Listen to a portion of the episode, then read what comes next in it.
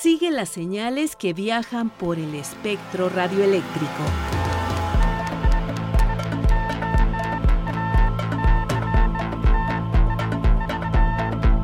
Sintonía libre. Sintonía libre. Un ancho mundo de frecuencias.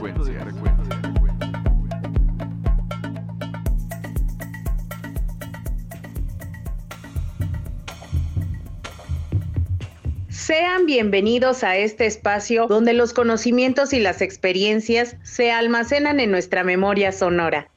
Dispuestos una vez más a seguir compartiendo, en esta ocasión les presentaremos la charla en la que Juan Contreras nos habla de la Organización de Radios Comunitarias de Occidente. Y para esta emisión de Sintonía Libre, Luis Alejandro Vallebueno nos hablará de la radio en el estado norteamericano de Texas.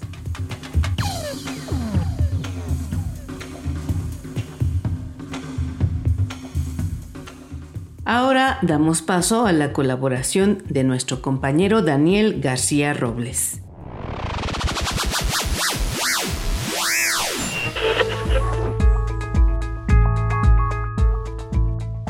La novena Asamblea del Día Internacional de la Mujer y la Niña en la Ciencia tendrá lugar los días 8 y 9 de febrero de 2024 en la sede de la ONU en Nueva York.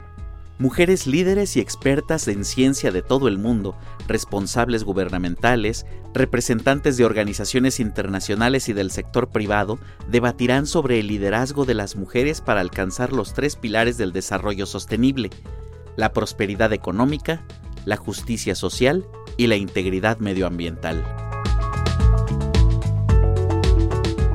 ¿Por qué se dedica un día a la mujer y la niña en la ciencia?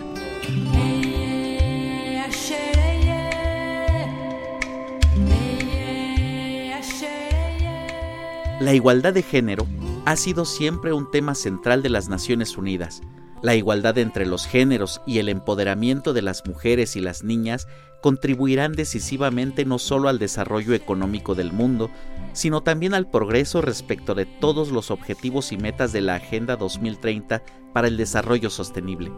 El 14 de marzo de 2011, la Comisión de la Condición Jurídica y Social de la Mujer aprobó el informe en su 55 periodo de sesiones con las conclusiones sobre el acceso y la participación de la mujer y la niña en la educación, la capacitación y la ciencia y la tecnología, incluida la promoción de la igualdad de acceso de la mujer al pleno empleo y a un trabajo decente.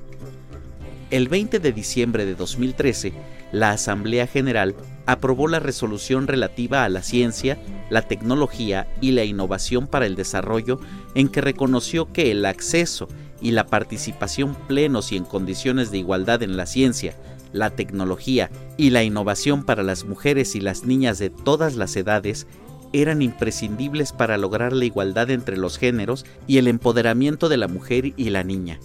La Asamblea General declaró el 11 de febrero Día Internacional de las Mujeres y las Niñas en la Ciencia, en reconocimiento al papel clave que desempeñan las mujeres en la comunidad científica y la tecnológica.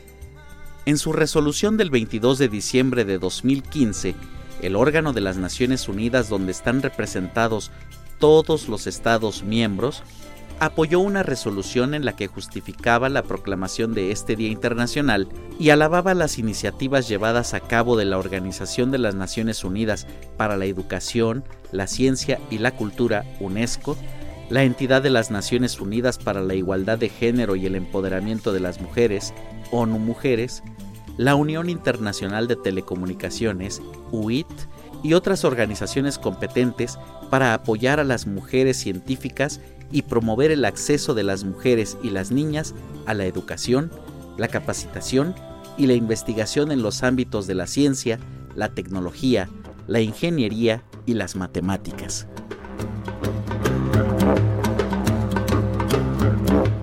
Yo soy Daniel y te invito a que continúes con nosotros. Esto es Sintonía Libre, un ancho mundo de frecuencias. Sintonía libre.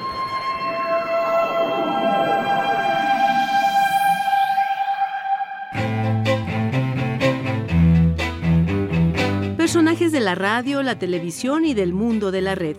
Anécdotas y curiosidades. La entrevista.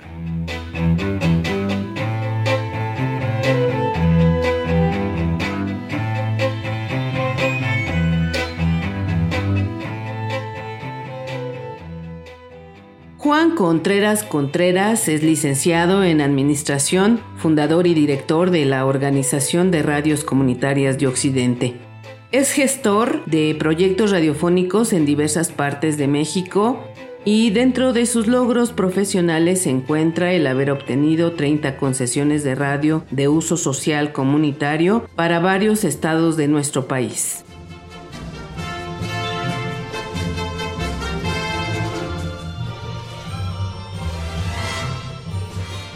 Juan Contreras, gracias por aceptar esta entrevista para Sintonía Libre.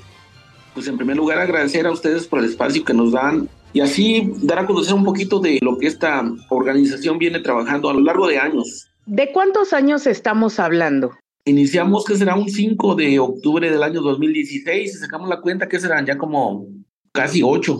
¿Cómo es que usted se involucra en el mundo de la radio? Lo que pasa es que yo ya venía trabajando a partir del año 2003, nos involucramos pues a jugar, ahora sí, como quien dice, nació como un juego y como una necesidad de, pues, a ver cómo me escucho, ¿verdad? Entonces, en aquel tiempo, bueno, lo digo así sinceramente, nacimos como todo mundo, prendimos un transmisor, porque lógicamente no, prendimos un transmisor con, con 10 watts y bueno, pues al ver que, que nos escuchábamos, que la gente tenía, pues teníamos buena respuesta, buscamos la legalización, pero fue con el acompañamiento de la licenciada Leida Calleja Gutiérrez, que actualmente es la directora del Grupo IMER. Ella fue parte fundamental para que nos lograra apoyar con la regularización, que fue allá por el año 2004. Juan Contreras, ¿nos puede platicar cómo nace la organización de radios comunitarias de Occidente? Pues prácticamente Organización de Radios Comunitarias de Occidente es la persona o la figura legal que está constituida legalmente. En primer lugar, nacimos como buscando una concesión de radio en el estado de Colima y lógicamente esta asociación es concesionaria de una estación de radio tipo A en el estado de Colima. Esta salió el 13 de julio del año 2018. XHSCAT en la frecuencia 107.5 y está autorizada con 3.000 watts en el estado de Colima. Posteriormente hemos venido, habíamos venido trabajando a los años posteriores al 2016 con organizaciones de diferentes partes del país que les veníamos dando acompañamiento en la tramitología, en la búsqueda de una concesión de radio. Y para darle una certeza jurídica, como quien dice, prestamos el nombre de, la persona moral de Organización de Radios Comunitarias de Occidente para amparar a estas estaciones de radio o proyectos de radio que iniciamos en los años posteriores a la constitución de esta AC. ¿Cuáles son los servicios que ofrece la Organización de Radios Comunitarias de Occidente? Mire, a partir de la reforma de telecomunicaciones del año, que será 2003, 2014, fue cuando nace el Instituto Federal de Telecomunicaciones. Posteriormente se hicieron reformas, la reforma de la Ley Federal de Radiodifusión y Telecomunicaciones, en la que quedó pues más específico en los requisitos que la autoridad pide a los solicitantes de estaciones de radio. Entonces empezamos a trabajar este, con diferentes organizaciones en el país y una de ellas fue el acompañamiento desde el inicio, desde la constitución de la AC, desde la constitución del proyecto, el acompañamiento ante el Instituto Federal de Telecomunicaciones hasta su desenlace final, que es el otorgamiento de la concesión. Pero la cosa no paró ahí porque haga de cuenta que iniciamos precisamente con esa idea de dar acompañamiento a organizaciones, pero vimos la necesidad posteriormente de que una vez teniendo la concesión, las asociaciones civiles estaban en ceros, o sea, prácticamente no conocían nada. Bueno, el, el camino para salir al aire. Entonces, nos convertimos prácticamente en una asociación o en una institución de servicios. ¿Por qué? Porque una vez otorgada la concesión, la autoridad pide a los concesionarios diferentes estudios técnicos.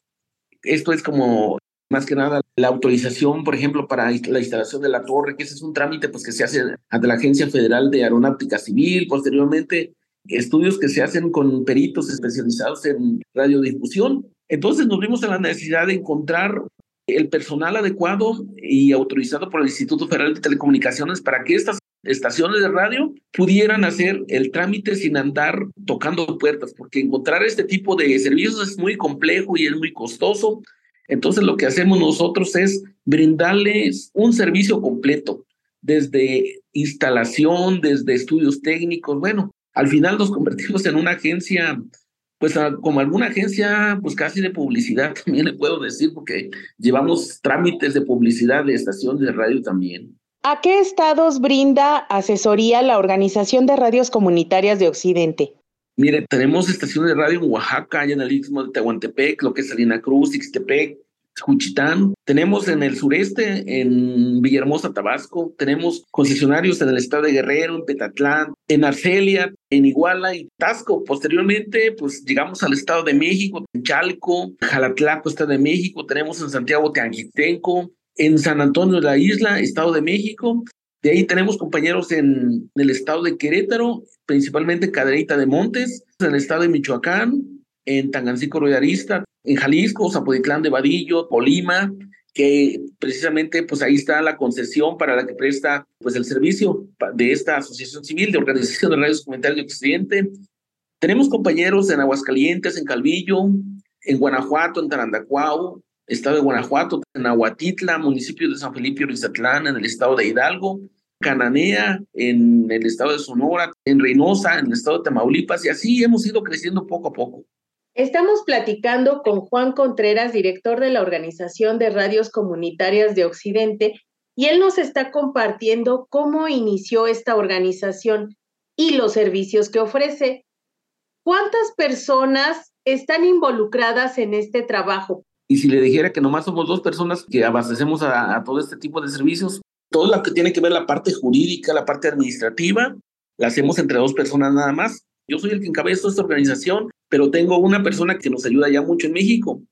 Pero de ahí pues tenemos al ingeniero, al quien instala. Si juntamos todos, somos alrededor de cinco personas que les damos este servicio a estas estaciones de radio. La verdad sí es de reconocer esta labor, sobre todo porque en tan pocas personas recae tanta responsabilidad. ¿Cómo se cubren los gastos para apoyar a estas radios comunitarias? Pues más que nada, el tema de la sostenibilidad sí ha sido pues, algo muy complejo, dada la limitación de la ley que a este tipo de estaciones pues, no, no permite la venta de publicidad. Entonces, para nosotros sí es muy complejo, pues principalmente, en primer lugar, una vez que sale la concesión, el equipamiento, eso es lo importante. Entonces, en esta ocasión, cada radio se hace pues cargo de sus gastos. Entonces, pues ellos son los que organizan diferentes actividades. Incluso, pues ha habido compañeros que han solicitado créditos para solventar estos gastos pues, de salir al aire prácticamente, comprar los equipos, porque son muy caros prácticamente todo esto. Y cómo nos mantenemos, o sea, pues casi de milagro le podemos decir, ¿verdad? Al no contar pues con muchos recursos, pues como quien dice, estiramos todo lo que, lo que está a nuestro alcance para poder ir solventando los gastos básicos. Entonces es por eso que no tenemos tanto personal porque nos limita mucho la sostenibilidad económica prácticamente. ¿Y hay posibilidad de que alguien se una de manera voluntaria y decir, aquí está mi trabajo, yo quiero aprender? ¿Ustedes sí les dan la posibilidad de entrar? Pues nosotros estamos abiertos prácticamente a cualquier institución, cualquier persona que pues que esté o que esté prestando su servicio, que quiera hacer su trabajo como social con nosotros, todo lo que necesitamos desde ingenieros, diseñadores gráficos, abogados, entonces haga de cuenta que Ah, si alguna universidad le interesara nuestro trabajo, yo creo que nos pudieran echar la mano, apoyar con, pues con todo eso y al mismo tiempo prestan su servicio y al mismo tiempo aprenden, yo creo, ¿verdad? Juan Contreras, ¿cuál ha sido la mayor satisfacción que le ha traído trabajar en esta organización de radios comunitarias de Occidente? Y si le digo que la mayor satisfacción fue que cada organización que confía en nosotros para llevar su trámite, tenga su título de concesión. Esa es la mayor satisfacción que hemos tenido. Al momento hemos logrado más de 30 concesiones de estaciones de radio en todo el país, más de 30.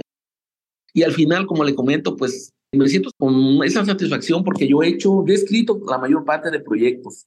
Por mis manos han pasado todos los proyectos que hemos realizado. Entonces, esta es la mayor satisfacción de poder cumplirle a la gente más que nada porque haga de cuenta que ellos confían en uno y pues nosotros le echamos todas las ganas pues para sacar este trabajo adelante. A lo largo de estos años de trabajo, ¿usted considera que se ha evolucionado la tramitología o se ha estancado o en qué momento se encuentra esta parte de obtener una concesión de radio comunitaria? Mire, ha avanzado muchísimo. Antes de la reforma de la Ley Federal de Radiodifusión y Telecomunicaciones, que pues es cuando se le da viabilidad al Instituto Federal de Telecomunicaciones, es cuando nace en el año 2013.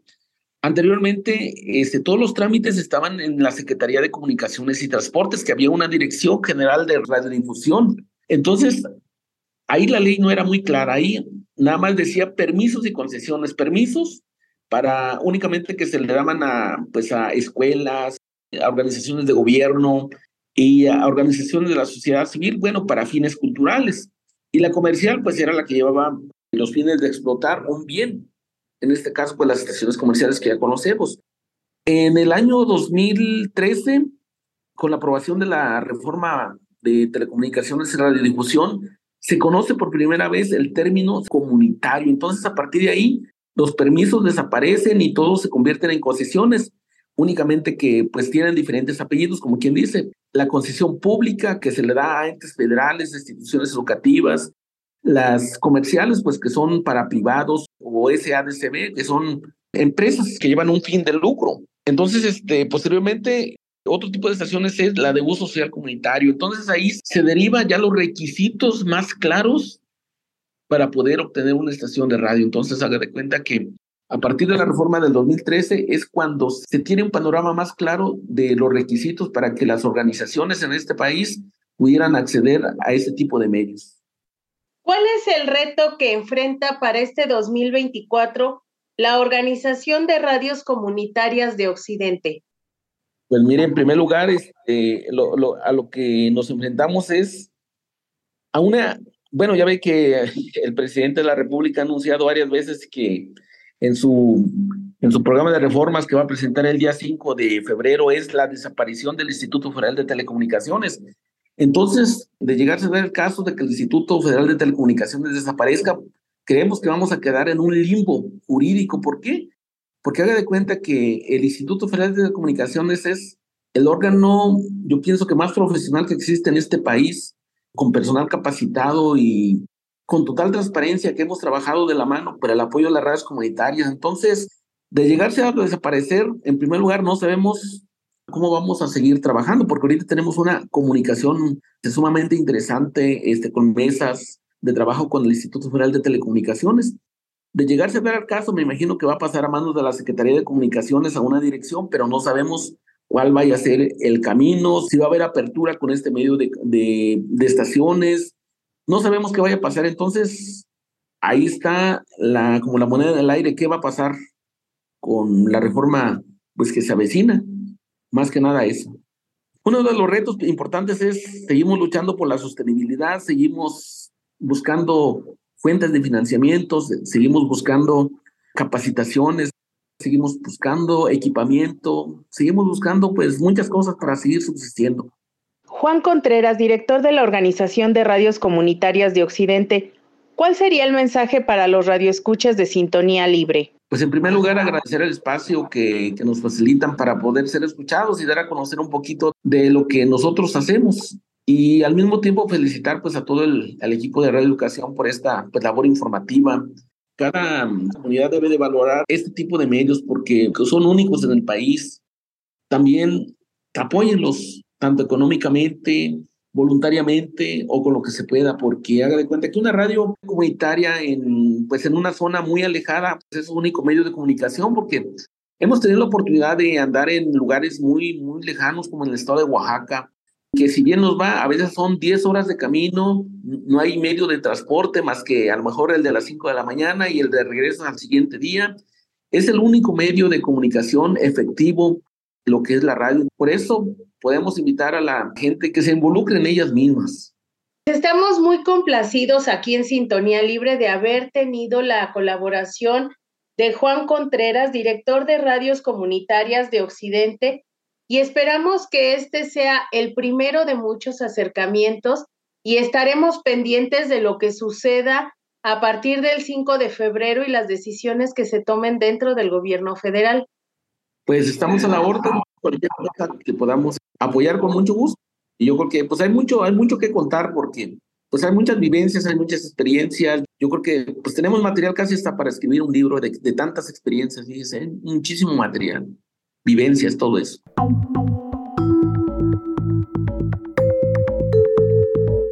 De aquí para allá. De ida y vuelta. Reportes de recepción. Cartas. Correos. Mensajes. El mundo entero. Correo libre.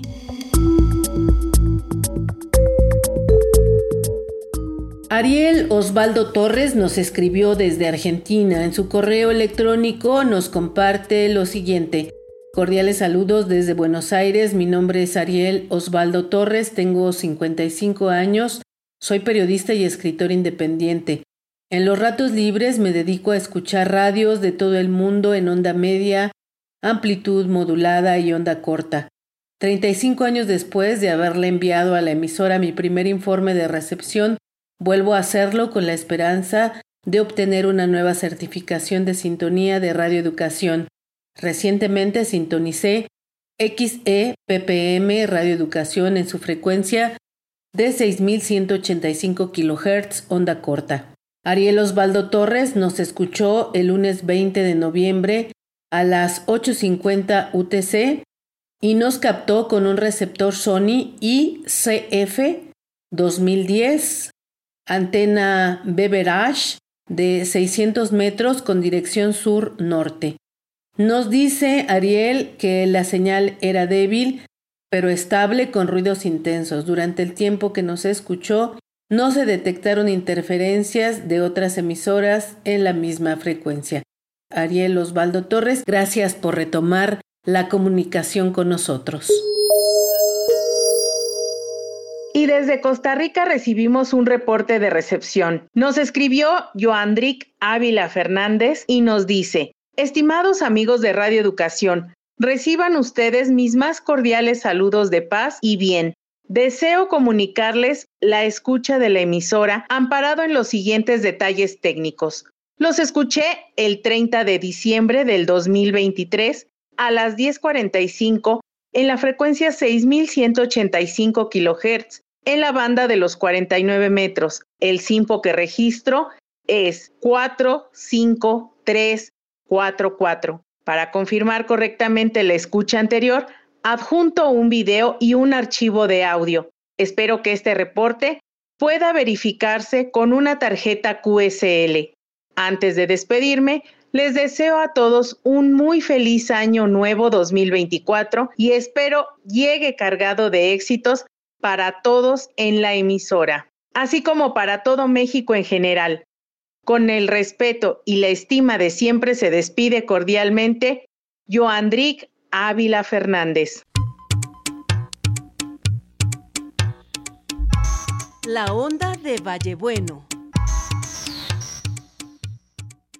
Buenos días, buenas tardes, buenas noches queridos amigos oyentes de este su programa Sintonía Libre el espacio de Exista que cada semana nos regala radioeducación a todos los amantes e interesados en la onda corta y el diexismo.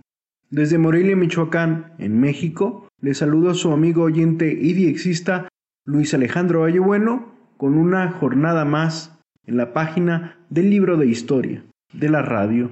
Y ahora vamos a hablar de la radio en el estado norteamericano de Texas. Con el advenimiento de la Revolución cubana, la Federal Commission Communication en Washington, D.C., pidió poner una emisora de onda corta en Texas para transmitir el mensaje de los Estados Unidos para América Latina.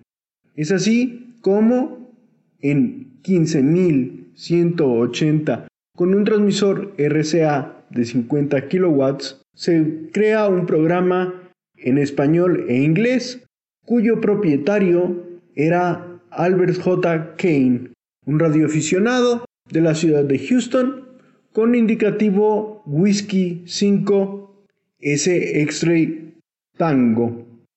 Esta fue una construcción de onda corta en el suburbio de Dallas que inició en agosto de 1960, obteniendo el indicativo KFRN. Pero dada la crisis de los misiles en el mes de octubre de 1962, se aborta este proyecto radiofónico.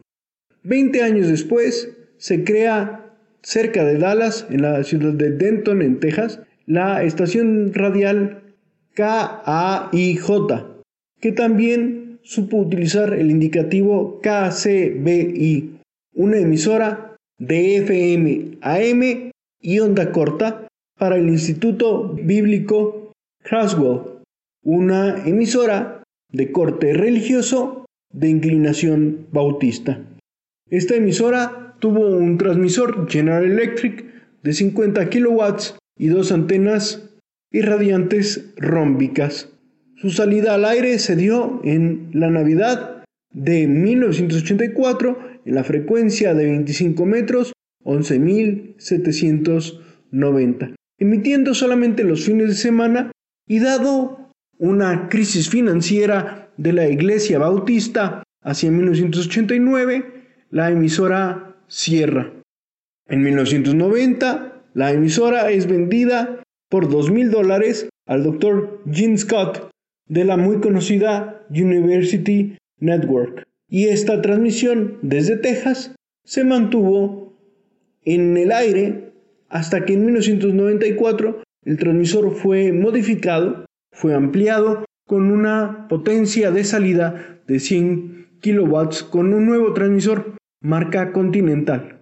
El transmisor y las antenas fueron finalmente enviadas a Lebanon, Tennessee, siendo parte de la WTWW, que es una emisora religiosa que ahora forma parte del conglomerado de WRMI, Radio Miami Internacional, evitando así las transmisiones desde Texas. Espero esta pequeña cápsula radial les haya interesado. Va un saludo a todos nuestros oyentes. Hasta luego mis amigos. Que la sintonía sea libre y las experiencias de escucha compartidas. Te esperamos en nuestra próxima emisión. Así llegamos al final de este programa. Participamos Luis Alejandro Vallebueno, Daniel García, Alejandra Maldonado y Marlene Reyes.